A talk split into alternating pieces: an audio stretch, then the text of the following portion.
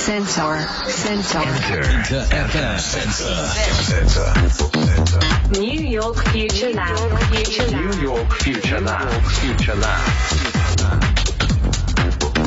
1月12日金曜日夜9時を回りました。DJ のカートゥーンです。レン横井です、えー、インターフェムセンサーナイラルン東京。ここからは from ニューヨークシティこれからの時代の主役となるニューヨークの Z 世代ミレニアル世代にフォーカスしたメディア。ニューヨークフューチャーラブこちらとタイアップしたコーナーになります、えー、ニューヨーク在住のミレニアル Z 世代評論家シェリーめぐみさんが座談会形式でインタビューした模様をお届けしていきます。ということで今日もこんばんはです。What's up? What's up? Tokyo. Ne. Kato, how you doing? Oh, I can see you. Yeah, yeah. Hey, where you 見えます Okay, か alright. はいはい Um, I don't know. It's a dark there. そうなんですかすごいね。そうなんです変わりましたなんかいつ、はい変わった。すごい、あの、なんか、あの、カートゥーンの顔の周りに、なんかいろんな色とりどりの光が、ピュンピュンピュンピュン飛んでて、あの、なんかすごい画面になってるけど、わお、ね、Welcome to New Studio って感じですね。そうですねおめでとうございます。ありがとうございます。ねえ。まあ、こちらいい感じでございますよね、だいぶね。皇いいい感じいい感じ皇居前あ、わー皇居見える。わーちょっと新すごいな鮮な感じが。するっていうか。ねえ、皇居を見ながら、じゃあ今日も、あの、ガンと行きましょう。さ、あのえーシェリーさん、こう、ちょっと、今、皇居前9時になってきたんですけど、だいぶ人気いなくなって真っ暗になってきたね。ね、一人いなかったね。だいぶ。いないね。そうそうそうそう。そうやってなってくるんでそうだよね。皇居が夜騒いでたらやばいもんね。ここの下ではね、ちょっと騒いでる感じになってるんですけうんど、あのー、いい感じで、ここからのコーナーも盛り上げていきたいなと思います。ので、シェリーさんお願いします。ねお願いします。あーもうニューヨークはね、今、あの、ちょうどそろそろ夜明けみたいな時間なんですけど、あの、気温は2度でね、うわ、寒い。あの、あ嵐の前の静けさというかですね、ほうほう。今夜からまた大雨になる予報なんですよ。あでね実はね、先週末からもう嵐が2回来ていて、もう大雨も今夜また3回目になっちゃうんですね。うん。で、すごい雨なんだけど、雪が降らないんですよ。この時期なのに。本当ならこれ全部雪になってるはずなのに。うん、で、セントラルパークは1インチ、つまり3センチ以上の積雪があってから、うんうん。もう2年近く雪降ってないんですよ。え、そんなに？そんなに？ニューヨークで？もうね、あの、うん？ちょっと降るんですよ。はいはいでもなんかもうちらっと降って、あの、さっとなくなるみたいな。ーだからもう、いわゆる積雪がないんですよ。あら。で、30年以上住んでますけどね、こんなの記憶にないですよ。うん。俺もだから、そんだけ行ってないってことなのやっぱりさ、この冬のニューヨークってフライト代が安くなるから、若者はさ、行くじゃん。うんうんうんうん。で、こってことは全然あれなんだね。うん。まあ我々はい若者って俺も若者じゃないけど今は、でもやっぱ冬によく行くんですよ。はいはいはいはいから。でも今、ふ雪の降ってないニューヨー知クってなんか俺も。ちょっとびっくりだな。ね、うん冬に来る人はね、2だって言われてましたけどね、もう雪見られないですよ、来ても。どうなるんでしょうね。うんはい、温暖化という文字がね、ちらつきますけどねちらつき。ますね。ねはいまあ、あの、そんな、あの、先が見えない、えーニューヨークですが、えー今日のテーマはね、今年もやりますよ。うんニューヨーク Z 世代の今年の抱負です。ね。はい、抱負皆さん決めましたですかね。あの、ん今年に入って2週間近いけどね、もう、あの、破っちゃったみたいなことが多いというね、あの、今年の抱負なんだけど、英語で言うと、はい。あの、レン君、ニューイヤーズリゾリューションですよ。ね。うん。レゾリューションはね、どっちかというと決意っていう感じですね。うんそうですねまあもそう、うんうん、決意もこれ絶対決めてやるぞっていうね。うんうんうんうんえーで、毎年お伝えしているアメリカ Z 世代のニューイヤーズ・レゾリューションなんですが、はい。まあね、去年はね、健康っていうのが一番多かったんですね。そうだったねでね、まあねデータでは、ううんん今年もやっぱりね、健康、体と心の健康トップに来てるんですよ。なるほど。ねあ心の健康っていうのも入ってきてるんですね、今回。そう、心入ってる、心大事なんですよ。やっぱり体だけじゃなくてね、心、体うん大事。そして心。ね。で、でもね、今年は、うちのラボのメンバー自身がね、結構人生の大きな岐路に立ってる人が多いのね。で、そういうこととか、あと社会の大きな変化もね、やっぱりこのリゾリューション、決意に反映してる感じがするんですよ。うんうん。ねっていうのを、えー生の声で聞いてほしいんですが、まずね、最初3人、えーアクチュアリーのメアリー、うん起業家のケンジュ、そして医学生シャンシャンの3人の今年の抱負、聞いてください。I think probably last year I said I wanted to be healthier. And then that didn't really happen. And so this year, my resolution is again to be healthier. Um, and, but this time I have like more concrete goals. Like, I'm gonna try to learn more, uh, dances and stuff. 確か去年の抱負は健康になりたいということだったと思うけど、実はあまり実現しなかったんだよね。だから今年もやはり健康になること。でも今回はもっと具体的な目標がある。例えば、もっとダンスを習うみたいな。This year, my New Year's resolution, most of it every year is the same, but I guess what's new is this year I'd like to travel more with family, spend more time with family. This is my second year in business now, so I don't have to slave away like I was the first couple years. Especially my family in Japan, it's been like five years almost since I've seen them, so I want to go definitely see them this year. So this year I really want to just focus more on like enjoying life, travel, spend time with family. 僕の新年の抱負はほとんど毎年同じだけど、今年初めて決めたのは家族ともっと旅行したり、親戚と過ごす時間を増やすこと。僕は起業して2年目なんだけど、最初の頃のように死ぬほど働くなくてもよくなった。特に日本の親戚に最後に会ったのはもう5年も前なので、今年は絶対に会いに行きたい。だから今年は本当に人生を楽しむこと。旅行、家族との時間に集中したいと思う。Last year, I was um, in the process of applying and I was running to my goal. And this year, I am going to see the result of whether I will hit my goal or not. So for this year's New Year's resolution, I hope to get into PA school. For PA specifically, they're under a doctor, but they practice whatever doctors do. Most PA programs only has 3% acceptance rates. If I do, that will change the course of my future. I will probably move out, just head into a whole different path than what I'm doing right now. I'll probably also quit all my jobs. 去年は目標に向かってひたすら準備していた年。だから今年はその結果を見ることになる。ということで、今年の新年の抱負は PA スクール、つまり医師アシスタントの学校に合格すること。医師アシスタントは医師とほぼ同じ仕事をするポジションで、学校は合格率3%という難関。でももし入れれば、私の将来は大きく変わるはず。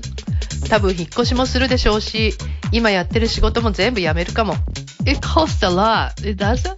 その学校すごくお金かかりそうだけど、It costs a lot. Yeah. If I do get in, I have to, I'll have a 130k debt waiting for me for only two years. and then if I'm lucky and I get into like a public school, then that's only like 60k. If I don't get into PA school, then I'll have to rethink my entire career choice and figure out what's next. かかります。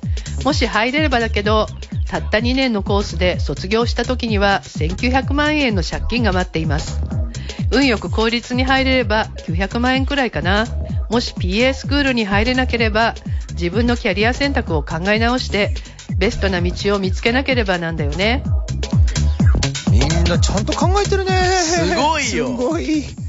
俺この年は絶対考えてなかった。ですよね。当に。いや、だけど、このぐらい考えてないと、うん。うん。やっぱりね、もう生きていけないみたいな、うんうん。プレッシャーはすごくあるんですよね。うんで、まあ、あのーいろいろね、あった目標で一番具体的だったのは、うん。まあ、シャンシャンね。そうね。でうん。で、彼彼女が目指してる PA、えーフィジテンズアシスタントっていうね、医師アシスタント、ね、これはあの、お医者さんの監督の下で、とんど同じ仕事をするんですよ。あんまり日本では聞いたことない。そうですね。なかなか聞いたことないな。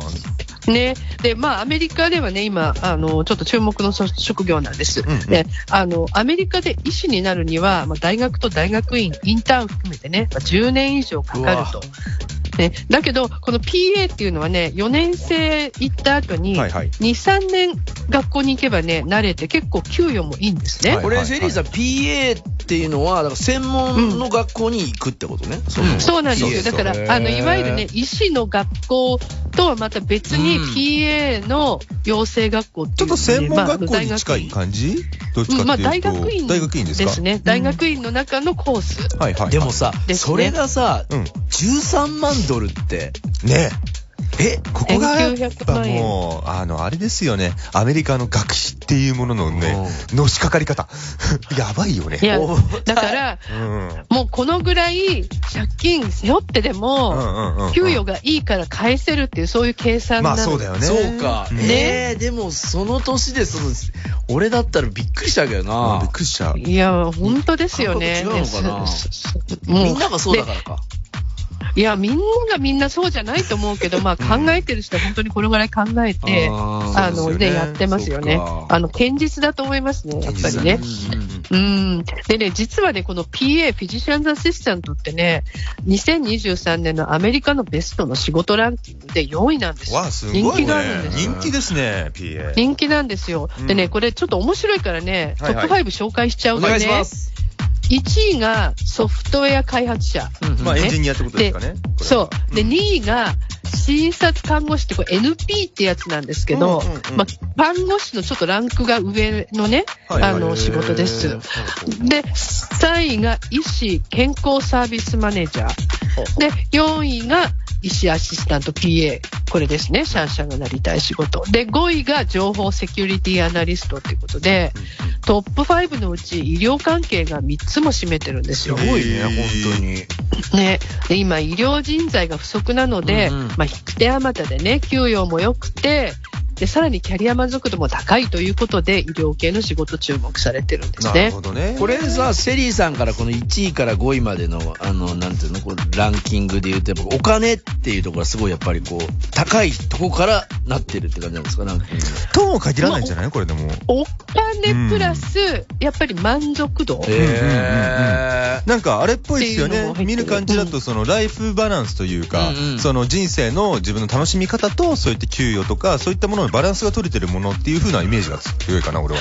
そう、うんそれでね、よく言われる、あの、言われるんだけど、やっぱりね、医師に比べると、医師アシスタントの方が、うんワークライフバランスがね、いい。うでしょうねやっぱね、そうだよね。そういうこといや、か医師激務だからね、はいはいはい本当に。うんうんうんまあ、そういうのもあるみたいですね。うん、なるほどね。はいで、ちょっと日本とね、比べたかったんだけど、同じ基準のランキングないがなかったので、はい仕事満足度って見るとね、やっぱり日本はトップ5ほとんど IT 系なんですね。そうだね。で医療関係ほとんどトップ10にも入ってないっていう。まあ、まあ、これ一概に比べられないんですけど、まあ、アメリカはね、やっぱり医師以外の医療関係者、特に看護師とか医師アシスタントみたいなポジションの給与が良くて、うん社会的な地位もね、高い、リスペクトすごいされてるっていう。そういうのもあるかなと、やりがいのある仕事っていうね。まあね、ことまあ、かな俺らも満足度が高い仕事してますよね。いや、もちろん、もちろん音楽関係者、我々みんなもね。ラジオ関係者はい。これ、セリーさん、あのー、日本の1位から5位もちょっと教えてくださいよ。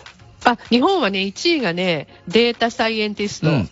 2位が財務関係、3位 IT コンサルタント、4位プリセールス、これ IT 系エンジニアかな？えーでエンジニア。で、5位が研究開発。これもね、IT 通信系の研究。開発と IT 系が。そうだね、通信とそ。う。でもこれはね、仕事の満足度ランキングですからね。うんうんうんお金とかは入ってない。満足度。まあでも、あね、関係ありますよね。だいぶあるね、このランキング日本の方が、きあの、顕著に出てる気がするね。お金がねそれはうんねねやっぱりね、はいはいうん。っていうことですよ。なるほど。えー、まあ、こここでね、また後半に行きたいんですけど、はい残りの3人、えーもう一人の医学生、ミクは、えー彼女はね、医師を目指してるね、うんうんうんうんアシスタントじゃなくて医師を目指してる。で、そしてテレビ局で働く光る大学院生のノエに、えーニューイヤーズ・レゾリューション聞いてみましょう。I should be graduating, so that's like my main resolution, I guess, is to graduate. And then at the end of the year, I have to start taking out loans for med school because fortunately, I don't have to apply since I'm in um, a program already. But it's more about just like keeping up my grades and like taking out loans, figuring that out. So it's pretty, it's still pretty intense, but I just just being more consistent and like being consistent in a routine is really important for me because I feel like that really helps me. So just like being able to wake up at a certain time and like have an actual sleep schedule, being consistent with like physically and like also like dietary 私は今年大学を卒業予定なので、ちゃんと卒業できることが主な抱負かな。そして年末には医科大学院のためのローンを組まなければ。幸いにもすでにプログラムに入っているので受験の必要はないけれど、いい成績を維持し、どうやってローンを組むか、それが重要。まだまだ厳しいけどね。そのためには日々の生活に一貫性を保つこと、ルーティンを守ることが本当に重要だと感じてる。決まった時間に起きるなど睡眠スケジュールを守り、食事についても規則正しくいいものを食べるようにしたい。Yeah, you know, like the job is a big part of my life, so, and like what my job really like requires is to stay healthy, so I can go to different part of like U.S. and do the filming and stuff, like workout. You know, like how One Punch Man got really big in U.S. and people started the One Punch Man challenge five years ago or whatever. I'm basically doing that. It's very simple. I don't have to think about anything. Just do it. 仕事が僕の生活の大きな部分を占めているんだ。そのためには健康を保つこと。アメリカ中を飛び回って撮影などをするには体力がいるからね。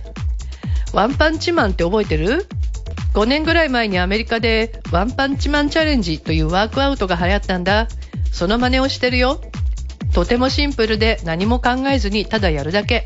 This isn't resolution, but basically when I came to Lyon in September, I met this girl who, um, in my youth hostel, I became friends with from like Australia, and she was super big into like manifesting. She was telling me how about how she manifests money, like men, vacations, like all these kinds of things. So I tried doing it. Just wrote down a bunch of things that I wanted in like the next few months. これは新年の抱負ではないかもしれないけど、去年の9月にフランスのリヨンに引っ越した頃、ユースホステルでオーストラリアの女の子と出会った。彼女はマニフェステーションに興味を持っていて、お金、男性、バケーションなど、様々なものをマニフェステーションで引き寄せる方法を教えてくれた。それで僕もやってみて、数ヶ月以内に手に入れたいことをいくつかノートに書いたんだよね。I looked back into like my new manifestation notebook and I had kind of like gotten like 75% of the stuff I wanted. So for like my resolution list, I kind of just like did that along with my manifestation list. But financial stability and independence is one of the big things I want. I'm still getting a little bit of help from my parents. I kind of want to like try out having like a full-time job. At the same time, I'm like horrified of a nine to five desk job, even if I get like a good income off that. But I think someone told me this year that like I should at least try it before I decide I don't want to do it. So I think I'm going to do that. そのマニフェステーションのノートを見返してみたら75%は実現していたんだ。だから新しい年の抱負もマニフェステーションのノートのように書いてみた。金銭的な安定と独立が一番欲しいもの。まだ親の助けを少し借りているから。あとはフルタイムの仕事をやってみたいと思ってるけど自分に合った仕事に就けるかが心配。でも少なくとも試してみるべきだと言ってくれる人がいたり自分でもそうかなと思うので今年はトライしてみるつもり。マニフェステーションの初めて聞いた。マニフェステーション知らなかった俺もなんかねうん日本の引き寄せはいはい。と多分同じ？すごく似てる引き寄せの法と思います則？なんかこう、こうなんだって言うと、言霊みたいにこう言うと、それがこう叶うみたいな日本もあるよね。そうそうそうそう。誰かに話すと。そう、あのーそう、それでね、ノートには、例えばお金が欲しいとき、お金が儲かりますようにって書くんじゃなくて、お金が儲かりました。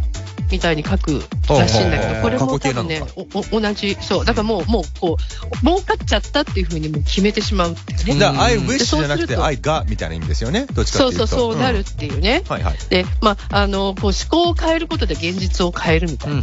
こう自分がラッキーだと決めちゃえばラッキーなことが起こるみたいな。これ、シェリーさん、あの、バナナモンさんが、みんなストイックだな。うちの大学生にも聞かせたいわ。生きる力を感じる。もうこの番組聞かせた方がいいよ。まさにだよね。その子たち、その子に聞かせた方がいいよ。すごいなと思ってみんな。そうね、本当聞いてほしいな、みんなね。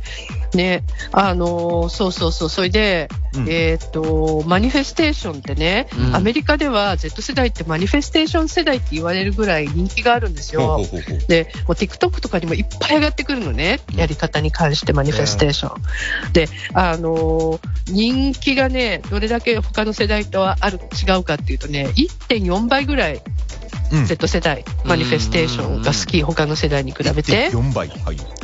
ね、であのやっぱりねポジティブ・ティンキングっていう風に捉えてる人も多いんだけど、うんうん逆にニューエイジ的で非科学的みたいに嫌う人も、まあ、いるわけですよ。はいはい。ね、なんだけど、やっぱりね、ポジティブなアファメーション、こう気持ちがこう上がってくるフレーズなんかをこう書いたりとかね、言ったりするのって、ネガティブな感情と戦ったりとか、自尊心を高めるのに役立つっていうふうにみんな考えてるっていうことなんですよ。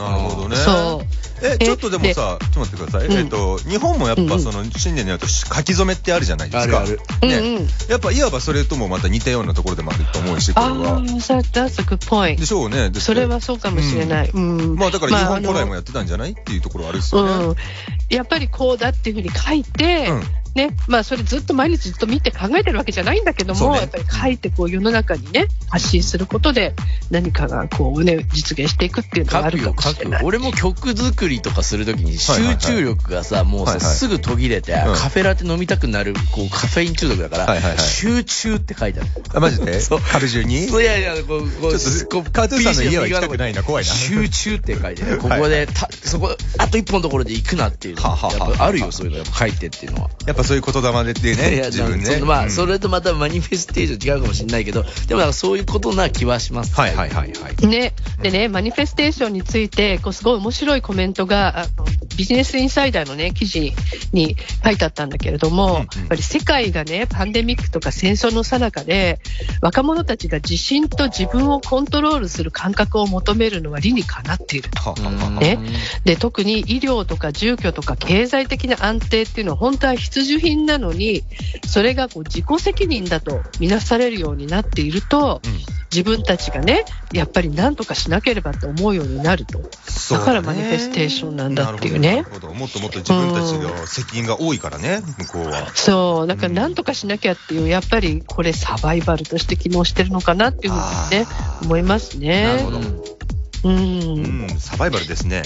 まあそりゃそうだよね。ね。そんないきなりさ、そんな年でさ、もう学生ローン超ぶち込まれたりとかして、そんで家とかどうするとか、めっちゃ考えること多いじゃないですか。まあそうで言シビアだって家賃もどんどん上がってるしね、そう。ニューヨークは。そうね、やっぱりそうだよね。1900万円どうやって借りてどうやって返すかって、これね、二十歳ぐらいの学生にはやっぱりすごい重いですよ、本当に。重いですね。うん、本当にその通りだと思います。ね。まあ、そういう世界でね、やっぱり頑張って生きていくんだぞっていう、まあ今日はね、えーリゾリューションをお届けしましたけど、はい。